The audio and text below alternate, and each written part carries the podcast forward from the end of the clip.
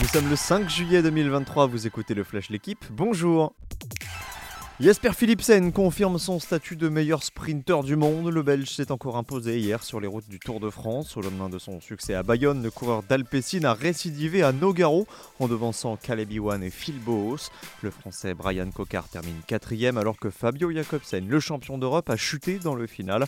Pour Philipsen, c'est un quatrième succès sur la grande boucle après les deux acquis l'an passé. Il en profite également pour endosser le maillot vert, son grand objectif du Tour. Pas de changement au classement général. Adam Yates reste en avant la traversée des Pyrénées. Luis Enrique au PSG, ce sera officiel aujourd'hui. L'Espagnol sera intronisé au poste d'entraîneur du club parisien à l'issue d'une conférence de presse prévue au campus PSG de Poissy. En parallèle, Christophe Galtier et Paris seraient en passe de trouver un accord pour une séparation à l'amiable. À Lyon, la situation se complique. La DNCG a rendu son verdict. L'OL verra sa masse salariale encadrée, de même que son budget transfert.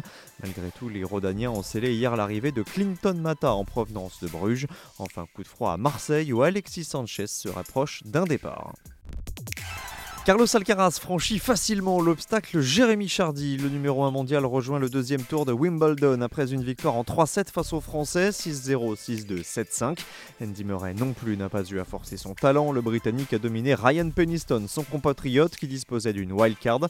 Le score 6-3, 6-0, 6-1. Ça passe aussi pour Cameron Norrie. C'est une affaire rocambolesque qui secoue le biathlon français. Julien Simon, vainqueur de la Coupe du Monde cette saison, est visé par deux plaintes pour fraude à la carte bancaire, dont celle de Justine Breza-Boucher, qui aurait été spoliée de plusieurs milliers d'euros.